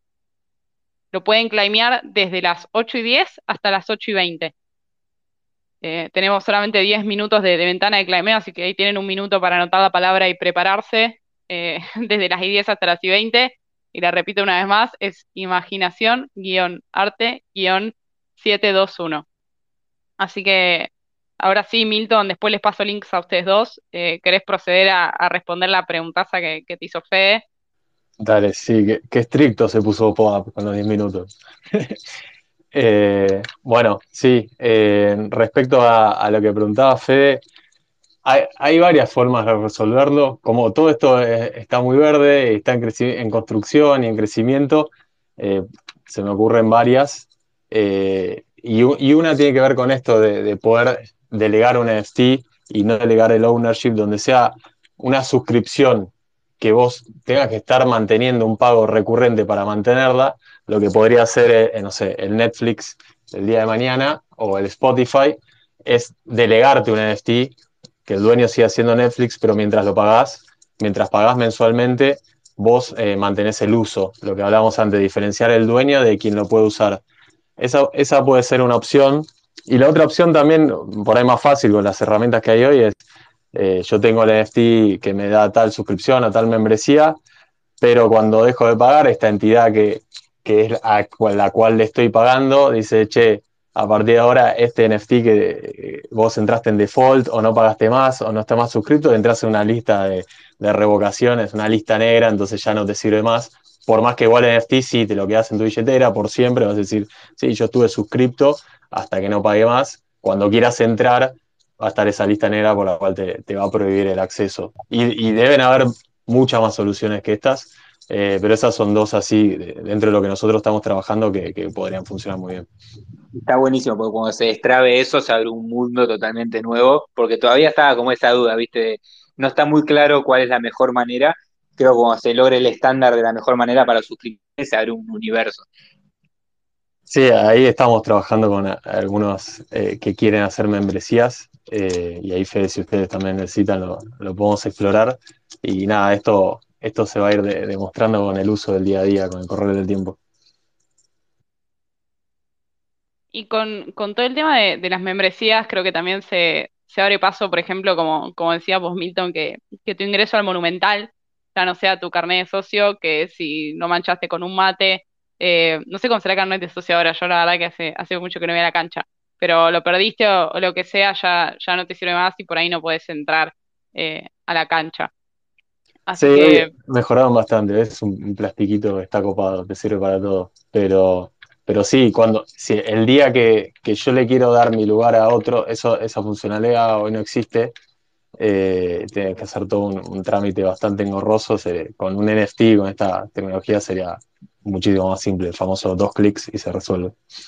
Sí, tal cual, tal cual. Para, para quienes estén escuchando, les recuerdo que a las ocho y media eh, vamos a hacer el lanzamiento de, la, del código para la entrada de la Ultrasound Party. Eh, vamos a ver, vamos a ir por las primeras 200 entradas, eh, que se va a hacer el 13 de agosto. Así que, nada, les, aviso que esperen hasta las ocho y media, que vamos a, seguir charlando un rato más con, con, los chicos, que todavía me quedan varias preguntas interesantes para hacerlo y después vamos a decir el código. Y una pregunta más, Fede y, Milton, que realmente me, gustaría escucharlo de ustedes que tienen una visión más 360 de, de, hoy del universo NFTs que, que, yo. ¿Es que creen que le hace falta al ecosistema eh, de los NFTs, digamos, como lo ven hoy, eh, para realmente poder onboardear eh, muchísima más gente de la, de la que hoy se está onboardeando con los NFTs, que, o sea, si bien es mucha gente, no, no, es, no es masivo. O sea, no es que yo me doy vuelta y de repente todos mis amigos tienen NFTs. Está difícil, a ver. Esta es la que decís, que la responda primero, viste, para pensar un poquito más. Pero bueno, vamos. Ah, dale, dale, dale, dale. no, yo creo que está un poco conectado con, dos puntos. Uno, obviamente, es desde, lo que, desde los que construyen, es toda esta parte de todo lo, lo que es con puertas de acceso más fácil. O sea, hacer más fácil la puerta de acceso para nuevas personas, herramientas que sea más fácil el tener una billetera, el recibir, todas esas cosas es como, creo que es un punto fundamental y que se está trabajando y que por suerte en Argentina eh, se viene avanzando mucho también en ese sentido. Y después creo que desde el lado de eh, los divulgadores es ¿Qué pasa? Yo creo que en el mundo, en el mundo cripto, sobre todo cuando me involucré y demás, en el mundo cripto, eh, ahora con los NFTs y demás, es que hay muchos divulgadores desde aspectos técnicos, ¿sí? Y eso obviamente para quienes están involucrados tiene sentido, agrega mucho valor y aprendes mucho. Pero después quizás las personas eh, que no están en el mundo cripto, que no tienen aspectos, no tienen conocimientos técnicos, etcétera, necesitan como, ok, bájamelo a que lo pueda usar mañana eh, mi abuela, ¿sí? Entonces, hay una, mm, justo escuchaba a una persona que lo hizo muy bien esto de Gary, B, Gary Vaynerchuk, explicando sobre los NFTs para tipo personas comunes, digamos, eh, que él decía, muchas veces los jóvenes de ahora se ríen de, no sé, de sus abuelos, de sus padres, etcétera, porque no tienen redes sociales, porque les cuesta usar las plataformas o lo que sea, pero muchos de ellos hoy se están convirtiendo en, sus padres porque no están entendiendo esas nuevas tecnologías. Y yo creo que eso es porque todavía falta esa capa de educación de uso en el mundo tradicional. Y creo que ahí un gran punto de partida va a ser estas grandes marcas que se están metiendo y que están poniendo como en boca de todos el uso real de la tecnología, sin hablar de la tecnología en sí. Eh, y un ejemplo muy claro es a cualquiera de ustedes, no sé, yo les puedo enseñar a manejar sin necesidad de que ninguno de los dos sepa cómo funciona de punta a punta un motor. ¿sí? Es simplemente entender el funcionamiento de la, de la herramienta que vamos a usar y que la puedas usar. Después, si te es útil y te lleva donde te tiene que llevar, bienvenido sea, te va a seguir sirviendo. Pero ninguno de los dos tiene que saber por cómo funciona cada parte de un auto. Entonces creo que esto va a ser lo mismo. Vamos a necesitar personas que nos ayuden a hacer ese recorrido de entender cómo lo podemos usar, para qué nos va a servir, sin necesidad de entrar en aspectos técnicos, porque no todos los necesitamos saber. Eh, y obviamente sí lo necesitan saber las personas que están construyendo las herramientas que nos permiten hacer eso. Sí, y, y sí, yo creo que lo que es eh, el onboarding a cripto es una barrera tremenda, una barrera altísima, que, que si no tenés los incentivos necesarios, nunca lo vas a hacer. Eh, nada, como estoy hace varios años en, la, comunidad y, nunca vi tanto onboarding a cripto como la gente jugando Axie Infinity porque decía, che, juego un juego y me llevo 600 dólares al mes. Entonces, ¿qué mejor incentivo que anotarme 800.000 palabras en papel, instalarme 700 MetaMask, hacer todo ese, todo ese lío de user experience, pero ¿por qué? Porque tenía el incentivo. Eh, entonces ahí se onboardeó millones y millones de personas. Lo mismo eh, también Binance un poco simplificó eso, pero la realidad es que la adopción masiva de NFT, pero en cripto en general, va a llegar el día que la, la experiencia de usuario para crearte una cuenta sea, ni te des cuenta ah, en dónde estés, pero para mí también ahí es fundamental, y es algo que lo hablamos con, Chule, que lo ve ahí de oyente, eh, que es fundamental mantener los principios de cripto. Entonces hoy en día, para, que, básicamente es que vos sos dueño de, lo tuyo, de tus activos digitales, y para mantener eso, hoy en día la experiencia de usuario es bastante mala, eh, porque, de nuevo, tenés que anotarte 12 palabras en un papel o hacer una...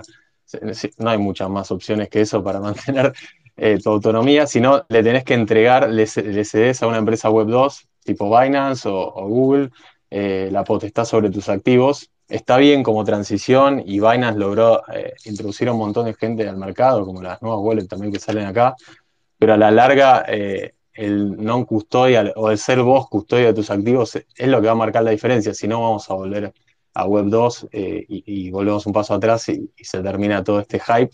Pero si, si logramos eso, eh, la pata que falta hoy en día es la UX. Y ahí, y ahí es, para mí es un desafío hermoso poder encontrar la, posibilidad de que la gente pueda crearse una cuenta de blockchain en la cual es custodio de, eso sin la complejidad que tenemos hoy en día.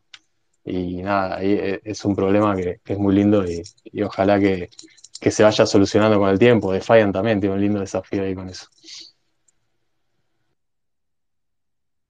Fe, eh, y Milton, para los dos, en, términos de UX, em, me, gustaría preguntarles, digamos, porque creo que nadie hoy lo ha resuelto, o sea, no hay ninguna aplicación que nosotros digamos, porque si no, Milton recién me has dicho, hagan como Pepito, que tiene un onboarding súper sencillo. Eh, yo creo que realmente la UX es un desafío súper grande para todo el ecosistema de cripto eh, self-custodial, digamos, hoy en día. ¿Cómo, cómo lo piensan, cómo lo ven, eh, saben cómo se está, cómo se está laburando eso. Por ahí vos, Milton, que, que, estás laburando con el, con el tema de meterle toda la infraestructura por detrás eh, de los NFTs, eh, lo están teniendo en cuenta, realmente creen que puede haber una solución eficiente y, que, no, que no lleve demasiado tiempo. Creemos que ahora es, una etapa más de transición al menos nosotros o todos los que están queriendo generar opción de cripto, es una etapa donde tal vez en algunos casos hay, que ceder un poco y, no ser tan cypherpunk eh, exageradamente, porque si no, la mayoría de la gente nunca va a acceder ni siquiera a una porción de, los beneficios que te da cripto. Entonces, creo que es un momento donde si, eh, bueno, como decía antes, si tengo que cederle un poco de, mi custodia de mis activos a un Binance, eh, a un Google o, estas eh, billeteras donde hacen un poco Web 2.5, donde seguís dependiendo de ellos, pero te permite esta entrada a, utilizar cripto, yo creo que es un momento de eso, de, para que la gente también empiece a encontrar los beneficios, porque si no es, es, un, es como un círculo vicioso donde nadie entra, entonces nadie lo entiende, como no lo usás, eh, es demasiado difícil que solo con educación vos tenés que, probarlo, palparlo para entender los beneficios. Y, nada, estas por ahí, estas herramientas eh, van por ese lado, eh, que por ahí es el caso para donde fue POAP. POAP no te obliga a tener una, wallet, sí, le puedes poner una, una address a donde te envíen tus, NFTs, pero, pero POAP es muy simple y tiene una opción tremenda porque básicamente te bajás la app y ya la estás usando. Entonces, eh, de alguna manera ese tipo de soluciones son las que van generando adopción y después el usuario va a ir entendiendo eh, cuándo tiene que, eh, necesita custodia 100% de sus activos, cuando, cuando ya de verdad lo necesita de verdad. Y ahí, bueno, mientras tanto se toma el laburo de hacerlo muy complejo, pero lo ideal es que se siga trabajando. A mí me gustan la, las soluciones de social recovery, que, que por ahí es algo, es una experiencia casi web 2, pero donde podés tener una custodia bastante fuerte, que es eh, donde vos dividís tu llavecita privada en vez de, anotarla en un papel, se divide entre, entre gente de confianza tuya, así todo criptográficamente, si algún día perdés tu wallet, básicamente tenés que llamar a tu tía, a un amigo y a, no sé, a tu maestro de la primaria y que accionen, eh, que aprieten un botón en una app y te, te, regeneran tu clave. Entonces vos, de esa forma, lo único que tenés que saber es en quién confiar.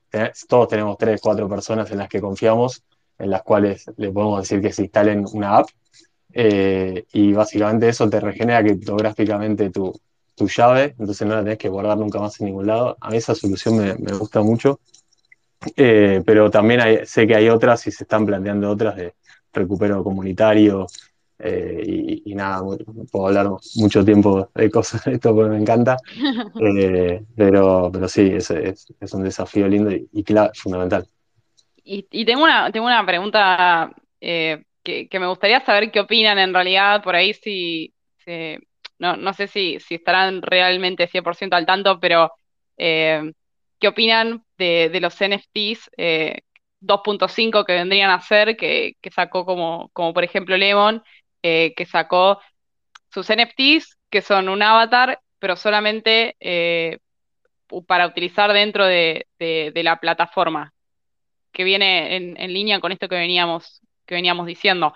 O sea, pierde la esencia de, cripto, como decíamos recién, de, ser custodial y, y, la custodia de tus propios activos, pero por ahí lo ven como un punto de entrada para alguien que, no sabe absolutamente nada de NFTs. ¿Cómo lo, cómo lo ven y cuál es su opinión?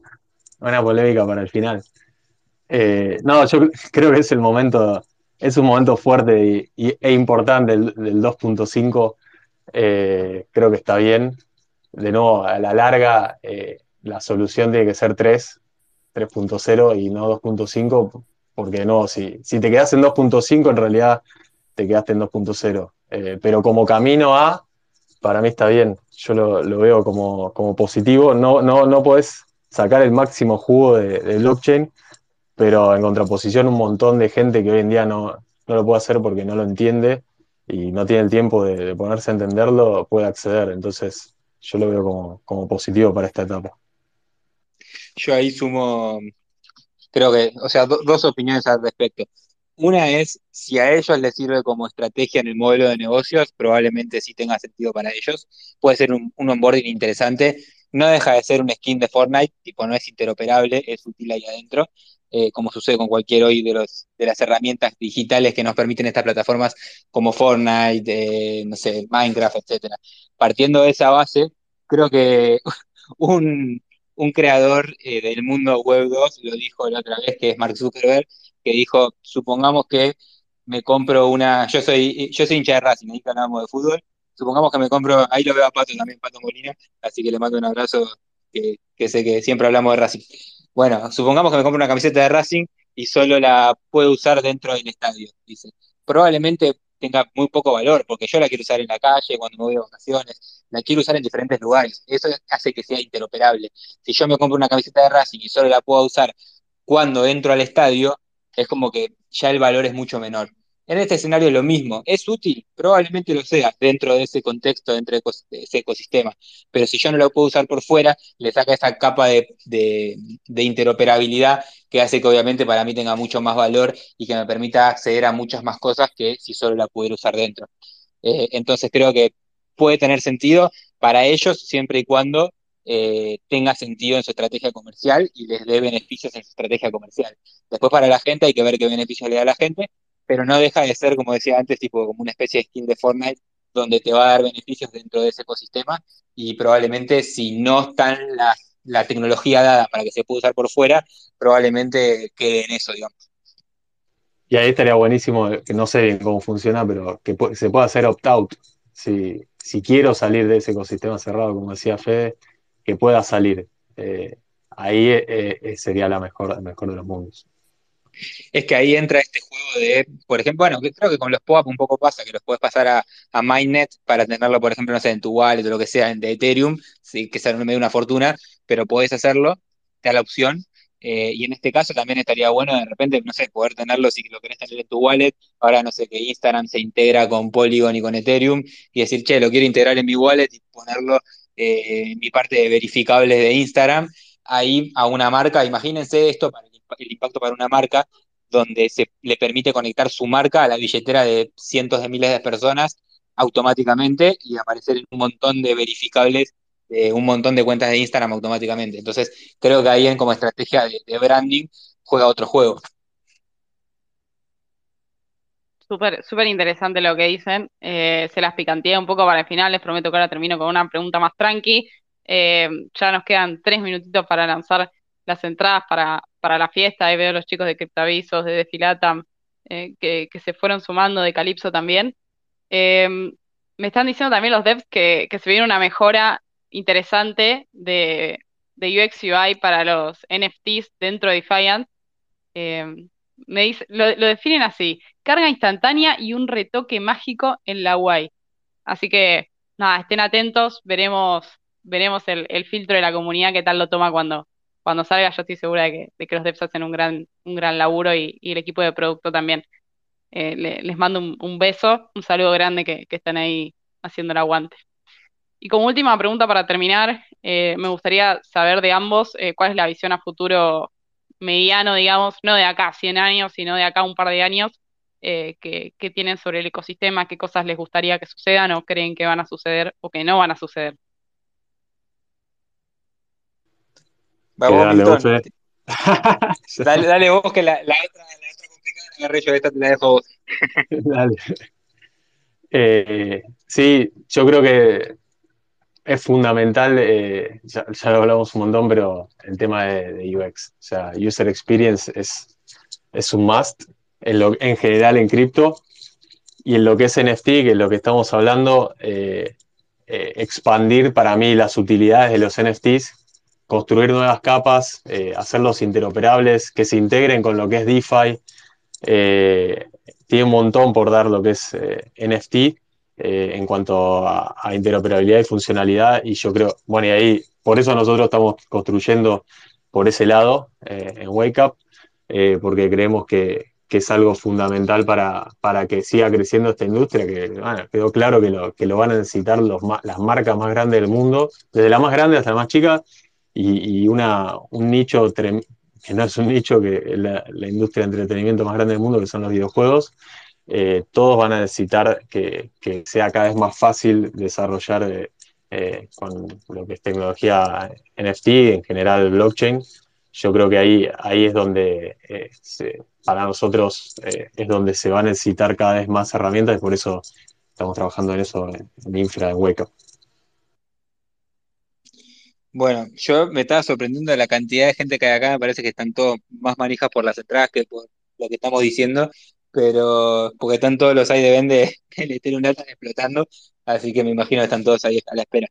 Yo de mi lado creo que lo, la clave en los próximos años, lo que va a, suceder, digamos, es como decía antes, la parte de la integración vertical, donde las grandes marcas se involucran y eso hace que cada vez sea más mainstream y los demás se quieran involucrar. Y después, por otro lado, todo lo que tiene que ver con los cambios de, como de nomenclaturas, todo lo que nosotros hoy creemos que se dice de una manera, que le decimos NFT a todo, eh, si nos ponemos a pensar, el no fungible token es no es una palabra muy amena para, usar en comunicación masiva, entonces creo que va a ir cambiando toda esa, esa forma de hablar. Creo que un punto de partida va a ser lo que dije Instagram, que si Instagram le dice Digital Collectible, probablemente todos les digamos activos digitales, coleccionable digital, etcétera. Entonces creo que va a cambiar mucho esa, esa dinámica de cómo le decimos y eso va a hacer que obviamente mucha más gente lo entienda eh, de forma más simple, como hoy son las skins en, en, los juegos, probablemente también sean estos activos digitales en cualquiera de las otras plataformas y en el uso diario. Yo creo que eso va a suceder y va a ser lo que va a ser uno de los puntos que haga que se vuelva más masivo y más simple de entender. Buenísimo, chicos. La verdad que muy, muy agradecida de, de su visita al Martes Defiant. Eh, un placer recibirlos, un placer aprender de la mano de ustedes sobre, sobre NFTs.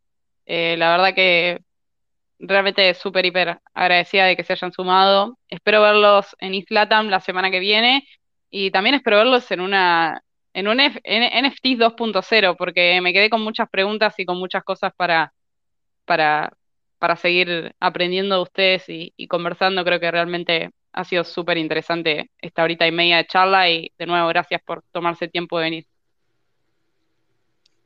No, gracias. Muchas gracias a ustedes, Pili. Nada, yo saben ustedes que los sigo desde Cemento a Defiant, así que un honor, un honor estar acá y cuando quieran, estoy acá de nuevo. Bueno, eso lo hubiera podido decir un NFT, viste, de los inicios, en la, en la blockchain trazable. sí, sí, un gusto, Fede, también. Igualmente, un placer y me, me, encantó la charla, estuvo muy divertida y los, los perfiles de cada uno súper complementarios, estuvo, estuvo muy bueno. Buenísimo, chicos, ahí la verdad que, que yo en, en, los tres perfiles eh, lo, lo, pensé y un poco que salió así por, por salir, pero la verdad que eh, estuvo genial y, y, me encantó cómo se complementaron. Así que de nuevo, gracias y, y ahora paso a, al, al super hiper evento que, que se viene. Ahí veo que está, está conectado nuestros amigos de Defilata. ¿Cómo andan? Hola Billy, ¿cómo estás? ¿Cómo están todos? Bien, bien. Por acá, Candu. Bien, acá estamos. Hola, hola Candu, ¿cómo estás? Bien. Muy... Eh, ahí Marina, nuestra flamante CM, subió al, al hilo del POAP del martes Defiant, eh, que lo van a encontrar en el perfil, el link de Eventbrite. Eh, creería que también lo vamos a estar tuiteando desde el, el tweet de, desde Twitter de la Ultra South Party. Corregime, Candu, sí, si no es así. Ya lo estoy publicando en este momento. Bueno, eh, para acceder a las entradas, vamos a, vamos a tener que, ah, van a tener que ustedes que abrir el link de Eventbrite y van a tener que usar un código promocional que les voy a decir ahora. Básicamente esto lo usamos para que saquen una entrada por persona y, no haya farmeo de ningún tipo. Las entradas son gratuitas, obviamente no vamos a, fomentar ni a permitir de nuestro lado, y esto lo quiero aclarar, el, comercio, ni mucho menos de, las entradas para la fiesta. Así que esto me, gusta aclararlo ahora para que después no, no digan que no avisamos. Eh, realmente creemos que es un evento de la comunidad para la comunidad eh, y realmente es lo que es lo que queremos buscar. Candu, ¿querés agregar algo antes de que lancemos el código?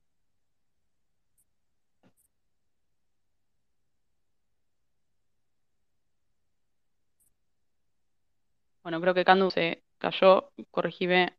Mm. Bueno, se nos cayó Candu. Les digo yo el código. Es, recuerden, desde el Eventbrite van a tener que ir hacia el, hacia el que compartimos desde el, desde el hilo del martes Defiant del POAP. Acá está.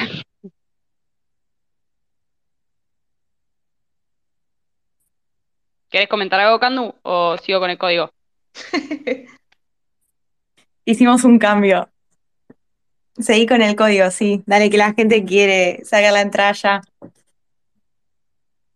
Estos cuatro minutos me dice que hay cinco ACV, siete infartos. Sí, sí. Bueno, van a tener que ir al, al Eventbrite y van a tener que usar el código promocional que es Ultras ETH. repito, Ultras ETH, U L T R A S E T H. Confirmen si está todo ok porque a mí me aparece como venta terminada. Yo estaba probando y me parece como que no es válido. No sé si soy yo. A ver.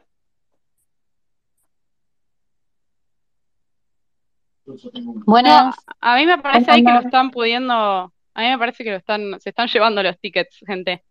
Está, Levanten a mí la me manito parece- bien. A mí me parece bien. está chequeado que está, o, o estoy viendo mal el tweet. Eh,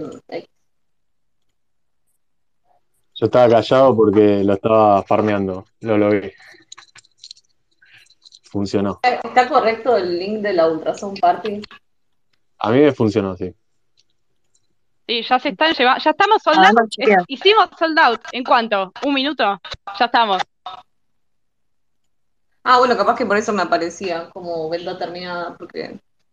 Porque te, lo, te ganaron. Claro, pero...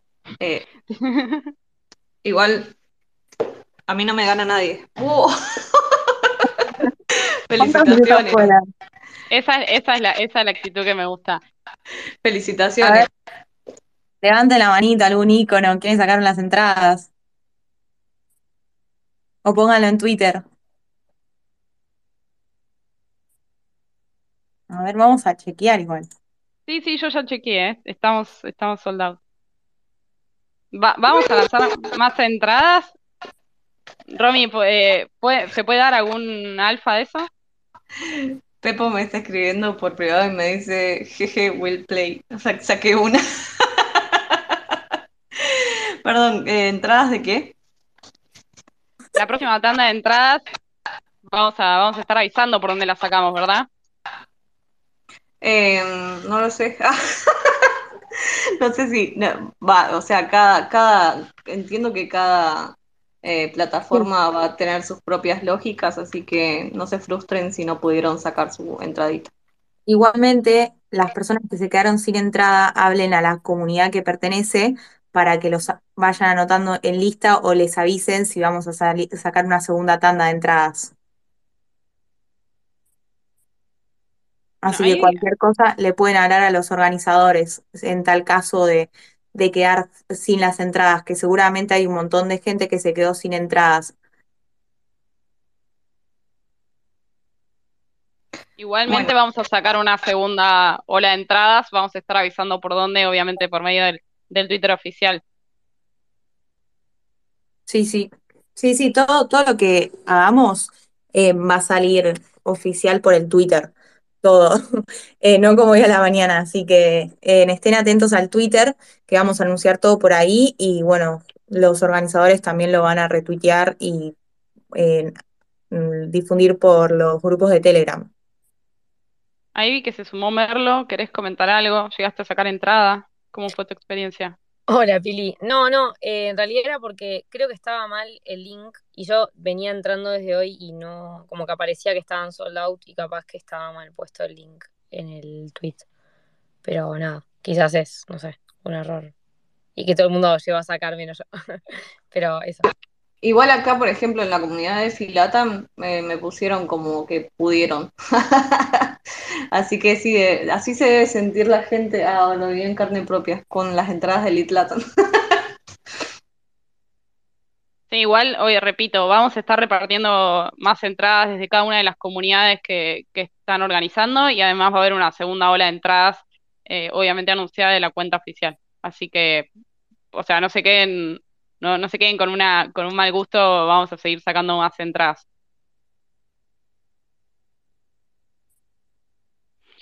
Bueno, si les parece, damos por terminado el, el Spaces. Em, a menos que desde la Ultra Sound Party quieran hacer algún, algún alfa más de qué vamos a estar disfrutando, qué comunidades van a ir. ¿Querés contar un poco, Candu? Dale, bueno, como muchos saben, eh, los que estamos organizando es, es Defilatam, Defiant, Calypso, Criptoavisos, Media Network y eh, MakerDAO. Así que no, bueno, nosotros estamos organizando el cierre de It Latam, va a ser un gran evento y el cierre no se va a quedar atrás. Eh, va a haber sorpresas, sorteos, todo lo que le gusta a los criptomanijas y, y va a estar en, durante la fiesta. Eh, Robin, ¿querés agregar algo? Prepárense para bailar, eso también. Uy, a- que hable Lu- Lucho de Calypso, que en realidad él es el, el- el ide- el quien ideó todo esto, que me llamó, yo le dije a las chicas y así se armó esta Ultrasound Party. Hola, amigo. Hola, amiguita, ¿todo bien? ¿Cómo andan, chicas? ¿Todo tranqui? Se te Acá escucha estamos. Lucho. Bueno, eh, prácticamente acabo de, venir de, o sea, estoy volviendo a mi casa y, bueno, estuve en el lugar. Eh, el lugar, la verdad, está fantástico, creo que lo vamos a pasar muy bien. Creo que sí hay un alfa para, para tirar, que, bueno, esto lo tenía que terminar de- de cerrar, más que nada con los del lugar, eh, que se va a poder pagar todo en cripto. Y eso para mí es sumamente interesante. Digamos, no vamos a tener que llevar los crocantes, sino que podemos pagar en, en prácticamente cualquier cripto. Qué bien, Lucho, gracias por la organización. Un genio, consiguió el lugar y toda la logística, así que No, gracias. tranqui, tranqui, tranqui. Sola- solamente entré para decir eso, que para mí era Bueno, igual es peligroso. Si se va a pagar en cripto, si se va a pagar en cripto es peligroso para la barra. Y sí, sí, sí, sí. Pero bueno, creo Es- que creo que también como comunidad nos merecemos lugares en donde podamos usar nuestras cripto como criptoavisos. Bueno, ahora tenemos también un boliche que, que nos pueda aceptar nuestra manera prácticamente de vivir, ¿no? Sí, 100%. Ya no nos tenemos que adaptar, que se adapten los demás a nosotros, básicamente. Claro, Y también totalmente. es una buena excusa para onboardear. Sí, sí, totalmente. Así que nada, muy feliz por, por hacer esto. ¿Cu- ¿Cuántas entradas volaron? O sea, es una pregunta. Volaron 200 entradas en un minuto, probablemente hagamos otra tanda más de 200 Wow, en, en estos wow. días. Bueno, bueno. eh, nada, va a ser un evento bastante grande, así que, que vamos a, a ver mucha gente de la comunidad, mucha gente que vaya al evento. Así que, que va a estar, va a estar muy lindo. Bueno, gente, la verdad de mi lado agradecerle muchísimo a Lucho eh, por, por la organización, por ponerse todo al hombro, eh, a las chicas que están detrás de, de Defilatam, esa hermosa comunidad que, que, se ha creado, a la gente de Calypso, eh, a los chicos de CryptoAvisos, de Media Network y, y de MakerDAO, porque realmente estamos eh, trabajando todos eh, para, para que esto suceda y que realmente suceda muy bien. Y como dijo Lucho, y me quedo con esa frase, para que la comunidad tenga la fiesta que se merece. Eh, creo que podría ser un buen un buen eslogan para la Ultra Sound Party, la, la fiesta que la comunidad se merece. Eh, creo que, que vamos camino a eso. Sí, sí, vamos camino a eso y realmente prepárense porque la semana que viene se va a vivir una, una semana de, de muchísima, de mu- en, en comunidad, digamos, de, de muchísima adrenalina y, y con muchas sorpresas. Así que se vienen cositas. eh, si alguien más quiere comentar algo y si no, cerramos acá. Por mí cerramos acá. Me voy a tuitear para que la gente que se quedó sin entradas no se preocupe. Eh, como decimos en el evento de Latam, no compren entradas, va a haber entradas eh, para todos, la vamos a sacar por tandas, así que estén atentos nada más, así pueden participar de esta gran fiesta.